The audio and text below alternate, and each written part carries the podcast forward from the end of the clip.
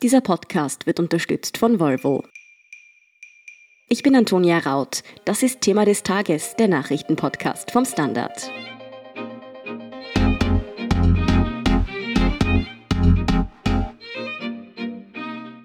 US-Präsident Donald Trump schickt die Bundespolizei in Großstädte. Die Beamten sollen in Chicago, Albuquerque und Kansas City eingesetzt werden.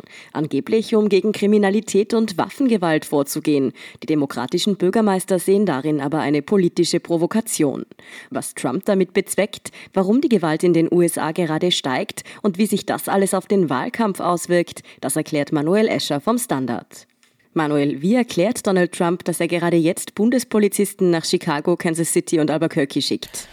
Trump spricht von einer Operation Legend, die ist benannt nach einem vierjährigen Buben, der bei einer Schießerei in Kansas City gestorben ist, während er geschlafen hat und nimmt das als Beispiel für das insgesamte Ansteigen von Gewaltverbrechen in den vergangenen Wochen in mehreren US-amerikanischen Städten. Und er wirft zugleich diesen Städten, die alle demokratische Bürgermeisterinnen und Bürgermeister haben, vor, dass sie diese Gewalt nicht selbst in den Griff bekommen und dass er deswegen mit den Bundespolizisten eingreifen muss, um dem Herr zu werden. Und dazu kommt natürlich auch, dass er seine Law and Order Message, auf die er auch im Wahlkampf zählt, durchsetzen will und dass er sich da als Gegenstück positionieren will zu den Demokraten, denen er Schwäche dem Verbrechen gegenüber vorwirft und vorzuwerfen versucht. Das heißt aber, bei diesen neuen Einsätzen soll die Bundespolizei jetzt nicht die Sicherheitskräfte bei den Black Lives Matter-Protesten unterstützen, sondern gegen andere Verbrechen und Kriminalität vorgehen. Es gibt zwei verschiedene Einsätze von Bundespolizisten derzeit in den USA. Das eine ist der Sonderfall Portland, wo bestimmte Beamte eingesetzt werden, um Proteste niederzuschlagen. Und das andere sind die Einsätze in Chicago, in Kansas City und in Albuquerque, die gestern verlautbart worden sind. Da soll es eher um klassisch polizeiliches Verhalten gehen, wie Justizminister William Barr bei der Pressekonferenz gesagt hat. Man redet jetzt viel über diese Bundespolizisten, aber wer sind die denn eigentlich? Wie kann man sich das vorstellen? Tragen die Uniform? Was dürfen die alles? Und wer ist eigentlich ihr Chef?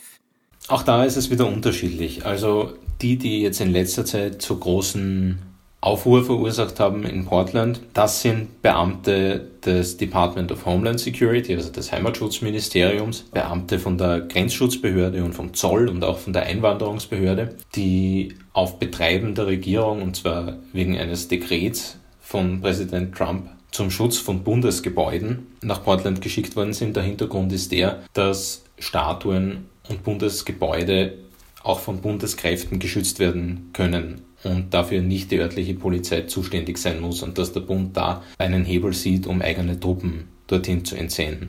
Das sind auch diese berühmten Beamten, die mit unmarkierten Uniformen unterwegs sind und in Autos, die sie nicht als Polizeikräfte ausweisen und die zuletzt auch wortlos Demonstrierende mitgenommen haben. Das alles basiert auf Gesetzen, die nach den Terroranschlägen von 9-11 erlassen worden sind und die vor allem dem Heimatschutzministerium ziemlich breite Befugnisse geben, einzuschreiten bei Unruhe und bei Vorfällen, die das Heimatschutzministerium selbst als Gefahr betrachtet. Und das andere sind die Einsätze von FBI und von US Marshals und von den Drogenbehörden, die in der Pressekonferenz am Mittwochabend angekündigt worden sind bzw. vorgestellt worden sind. Im Gange ist diese Operation Legend nämlich schon seit einigen Tagen. Da geht es um etwas andere Aufgabenbereiche. Da geht es eher darum, Bandenkriminalität, die die Regierung verortet und zum Teil auch zu Recht verortet natürlich im Zusammenhang mit der Gewalt zu bekämpfen, Drogenkriminalität zu bekämpfen. Und was die Befehlskette betrifft, ist es so, dass einerseits, also in Portland, das Heimatschutzministerium zuständig ist. Da war jetzt mehrfach auch der geschäftsführende Heimatschutzminister Wolf in den Nachrichten, der nicht bestätigt ist vom Senat, obwohl er seit geraumer Zeit im Amt ist, weil sich wahrscheinlich eine solche Bestätigung nicht finden lassen würde. Und bei den anderen Behörden sind es die jeweiligen Behörden selbst, also das FBI agiert selbstständig, die Drogenbehörden agieren selbstständig. Und das ist auch etwas, was die Bürgermeisterinnen und Bürgermeister der betroffenen Städte bemängeln, nämlich dass es an der Abstimmung mit den örtlichen Polizeibehörden und auch mit der örtlichen Politik dann mangelt. Heißt das jetzt, dass diese demokratischen Bürgermeister prinzipiell gegen die Vorgehensweise sich jetzt wehren oder wollen sie diese Bundespolizisten per se nicht in ihren Städten haben? Das ist ein bisschen kompliziert und deshalb ist es auch komplizierter durch diese Einsätze in Portland geworden. Grundsätzlich betonen diese verantwortlichen Stadtchefs alle, dass sie sich gegen Hilfe nicht wehren würden. Also das hat sowohl die Bürgermeisterin von Chicago, Laurie Lightfoot, gesagt, das hat auch Quentin Lucas gesagt, das ist der Bürgermeister von Kansas City. Man lehnt Hilfe nicht per se ab. Was aber aktuell das Problem ist, gegen das sie sich schon zu wehren versuchen, das ist die fehlende Abstimmung und das ist vor allem das schlechte Beispiel aus Portland. Solche Dinge, dass Verhaftungen ohne Grund stattfinden oder dass Beamte ohne Abzeichen auftreten oder dass die Wohnviertel von Menschen militarisiert werden. Größtenteils geht es dabei um Wohnviertel mit mehrheitlich schwarzer Bevölkerung. Das will man natürlich nicht und da gibt es auch die Sorge, vor allem bei den Demokraten, dass man sich als Wahlkampfvehikel für Donald Trump missbrauchen lassen könnte und das will natürlich niemand. Aber wie sieht es denn jetzt aus? Sind diese Bundespolizisten jetzt schon im Einsatz in Chicago, Kansas City, Albuquerque? Und ist es überhaupt möglich, wenn die Bürgermeisterinnen und Bürgermeister das eigentlich nicht wollen? Also die Operation Legend, wie schon erwähnt, die läuft bereits. Da gab es auch schon in den vergangenen Tagen einige Festnahmen. Der Anstieg der Zahlen von Bundesbeamten in den drei angesprochenen Städten der wird jetzt in den nächsten Tagen passieren. Also das wird sicher nicht lang dauern. Und rein rechtlich betrachtet können diese Beamten schon zum Einsatz kommen, auch gegen den Willen der verantwortlichen Lokalpolitik, weil es eben Bundeseinsätze sind, die auch auf Bundesgesetzen beruhen. Die Frage ist eher die der Sinnhaftigkeit, lokale Behörden dann gegen Bundesbehörden arbeiten zu lassen. Jetzt muss man sagen, auch wenn Donald Trump hier politisches Kalkül unterstellt wird, es ist tatsächlich so, dass die Zahl der Gewaltverbrechen in einigen Städten in den USA zugenommen hat. In Chicago waren es heuer zum Beispiel schon 400 Menschen, die in Schießereien ums Leben gekommen sind. Was ist denn der Grund dafür? Das ist auch ein bisschen kompliziert. Also ja, es stimmt, dass tatsächlich in den meisten amerikanischen Großstädten, aber nicht in allen, die Gewaltverbrechen im Ansteigen begriffen sind die Zahl von 400 Getöteten in Schießereien in Chicago zum Beispiel ist tatsächlich höher als in den Vorjahren. Nicht so astronomisch höher, wie diese Zahl klingt. Es gibt leider insgesamt ein großes Problem mit Schusswaffeneinsätzen in Chicago. Bei anderen Gewaltverbrechen und in anderen Städten ist die Lage ein bisschen differenzierter. In New York gibt es zwar mehr Morde bei Schießereien in den vergangenen Wochen, aber es gibt zum Beispiel weniger Vergewaltigungen, weniger Raube, weniger Körperverletzungen. In anderen Städten gibt es auch bei Gewaltverbrechen relativ deutliche Anstiege. Albuquerque und Kansas City sind nicht zufällig gewählt, sondern haben tatsächlich ein großes Problem. Es gibt andere Städte, in denen sich das Problem noch nicht so niederschlägt.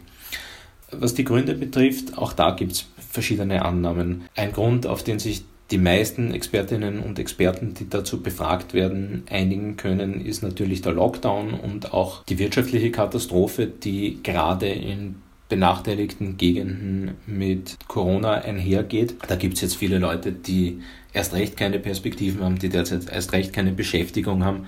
Das alles sind Dinge, die erfahrungsgemäß Verbrechen antreiben und Menschen in die Kriminalität drängen. Man muss dazu sagen, dass das Verbrechen in den ersten Wochen des Lockdowns zum Beispiel auch in vielen Orten gesunken ist und dass es quasi erst jetzt in den letzten paar Wochen deutlich nach oben geht. Dazu kommt, dass es bei der Kriminalität auch natürliche, unter Anführungszeichen, Fluktuationen gibt, zum Beispiel, dass sie im Sommer immer höher ist als im Winter. Äh, einfach deswegen auch, weil sich mehr Leute draußen aufhalten, weil das, das Potenzial dafür einfach dadurch auch steigt. Aber das soll nicht in den Hintergrund drängen, dass die Zahlen tatsächlich höher sind, als sie es in den Vorjahren waren. Und dann gibt es noch umstrittene Erklärungen.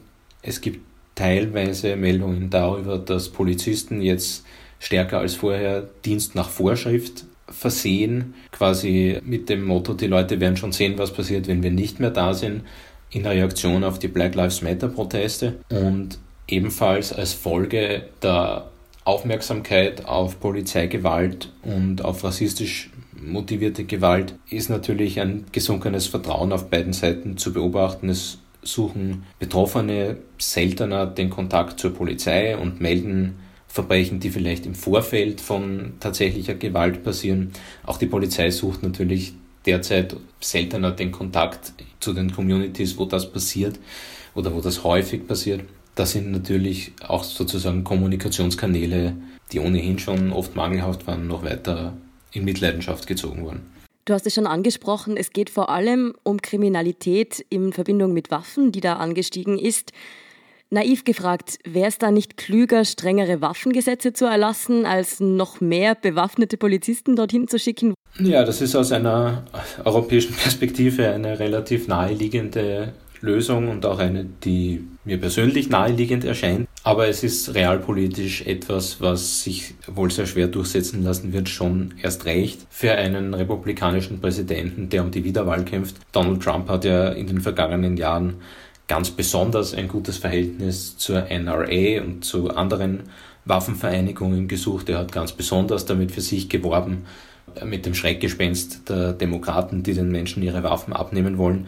Also es ist relativ denkunmöglich, dass in einem Wahlkampf insbesondere Republikaner Forderungen erheben, die sich auf strengere Waffengesetze konzentrieren. Und das ist auch für die Demokraten, die ja gerade jetzt Wähler auch aus der Mitte der Gesellschaft brauchen, riskant, sowas zu fordern auch wenn es ganz sicher vernünftig wäre und auch wenn man dazu sagen muss, dass Donald Trump ja früher, bevor er tatsächliche oder ernst gemeinte politische Präsidentschaftsambitionen hatte, schon jemand war, der unter vielen anderen Themen, wo er weit rechts war, bei den Waffengesetzen durchaus liberale Ansichten hatte und für Verbote argumentiert hat.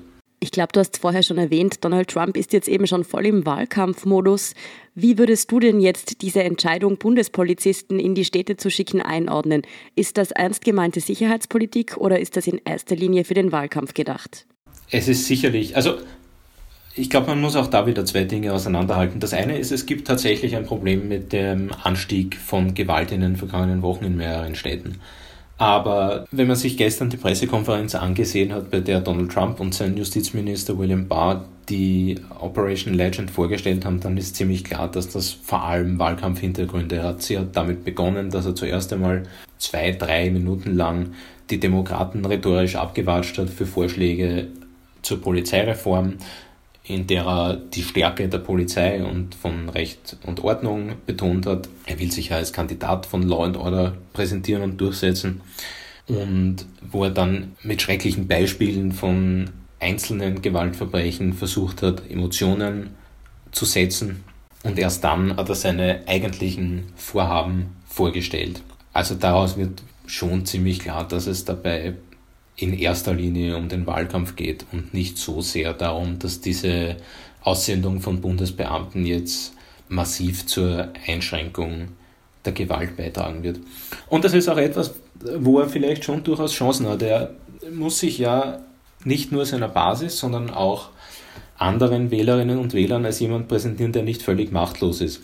Jetzt ist er den Black Lives Matter Protesten ziemlich ungeschickt und zum Teil auch ziemlich offensichtlich ratlos gegenübergestanden, hat äh, die Message, die damit einhergegangen ist, nicht wirklich verstanden wahrscheinlich und nicht wirklich gewusst, wie er darauf reagieren kann, hat sich zum Teil hart inszeniert, aber auf eine Art, die auch bei der eigenen Wählerschaft zum Teil nicht gut angekommen ist, wenn man an das Beispiel denkt, wie er sich den Weg zu einer Kirche mit Tränengas freischießen hat lassen und dann eine Bibel in die Höhe gehalten hat. Das mögen auch christliche Wählerinnen und Wähler nicht, wenn so offensichtlich ihre Religion instrumentalisiert wird. Er steht vor allem der Corona-Pandemie offensichtlich machtlos gegenüber und tut sogar das nicht, was er tun könnte. Und da ist es natürlich jetzt wichtig zu zeigen, seht her, ich kann mich auch durchsetzen. Und da ist natürlich ein harter, durchaus auch gewalttätiger Einsatz gegen etwas, was er medial zur Bedrohung erklären kann, sinnvoll. Wie denkst du, geht dieser Konflikt jetzt weiter? Werden sich die demokratischen Bürgermeister Trumps Vorstoß beugen müssen oder könnte das Ganze noch eskalieren? Also sie müssen sich, was das rein faktische betrifft, schon beugen. Diese Entsendung von Bundesbeamten in diese drei Städte, die gestern vorgestellt wurde, da ist wohl rechtlich wenig zu machen dagegen. Sie können sich beim Sonderfall Portland juristisch dagegen wehren. Da gibt es schon große Fragen, ob diese Festnahmen ohne Kommentar und ohne sich auszuweisen und ohne deutlich zu machen, wer man ist, ob das rechtlich gedeckt ist, vor allem weil ja nicht bei allen Festgenommenen auch klar ist, was sozusagen der Verdacht gegen sie war. Das kann man machen. Es wird wohl auch einiges an politischen Aktionismus geben. Der Bürgermeister von Portland, Ted Wheeler, ist zum Beispiel in der Nacht von Mittwoch auf Donnerstag unserer Zeit bei einer Demonstration dabei gewesen, wo er auch selber ins Tränengas geraten ist und das auch äh, medial ordentlich dargestellt hat. Und dann ist die Frage, was passiert mit den Einsätzen selbst?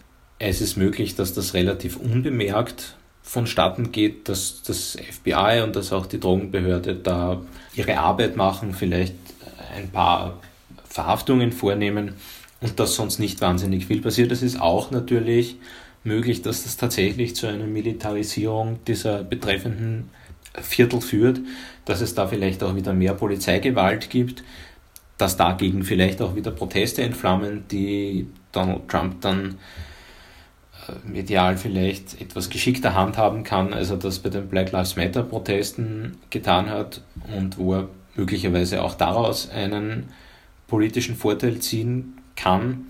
Und dann wäre es natürlich möglich, dass diese Bewegung gewissermaßen ein paradoxes Ende nimmt, dass die Proteste gegen die Polizeigewalt womöglich zu einem Mehr an Gewalt, wenn auch nicht durch die klassische Polizei, dann vielleicht durch die Bundesbehörden führen. Mhm. Es ist also durchaus denkbar, dass Trumps Machtdemonstration nach hinten losgeht. Danke, Manuel Escher, für diese Einschätzung. Bitte gern. Wir sind gleich zurück.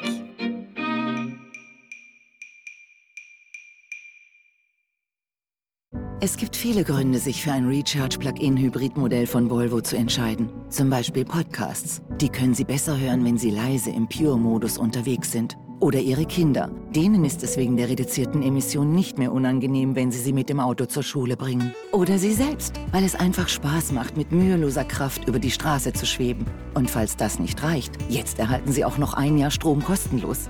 Überzeugt? Vereinbaren Sie jetzt einen Probefahrttermin auf volvocars.at. Erstens. Die wieder eingeführte Maskenpflicht in Österreich gilt auch in Krankenhäusern und Pflegeheimen. Das geht aus der offiziellen Verordnung hervor. Ab morgen Freitag muss in Lebensmittelgeschäften, Post- und Bankfilialen in Österreich wieder ein Mund-Nasenschutz getragen werden.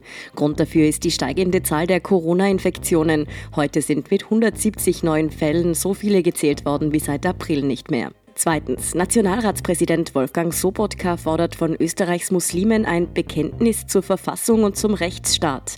Der ÖVP-Politiker wendet sich dabei in einem Pressegespräch nicht nur an die islamische Glaubensgemeinschaft IGGÖ, sondern auch an andere Gruppierungen. Generell wolle er den laizistischen Islam stärken, so Sobotka.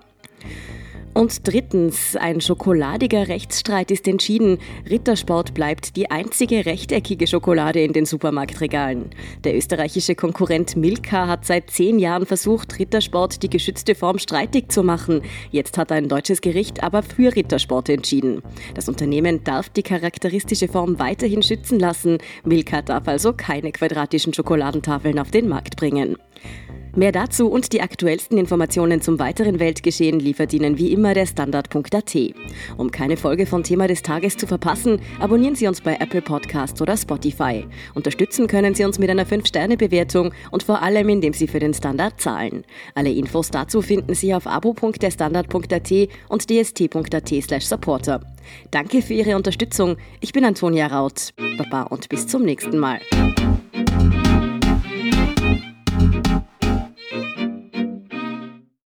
Es gibt viele Gründe, sich für ein Recharge-Plug-in-Hybrid-Modell von Volvo zu entscheiden. Zum Beispiel Podcasts. Die können Sie besser hören, wenn Sie leise im Pure-Modus unterwegs sind. Oder Ihre Kinder. Denen ist es wegen der reduzierten Emissionen nicht mehr unangenehm, wenn Sie sie mit dem Auto zur Schule bringen. Oder Sie selbst, weil es einfach Spaß macht, mit müheloser Kraft über die Straße zu schweben. Und falls das nicht reicht, jetzt erhalten Sie auch noch ein Jahr Strom kostenlos.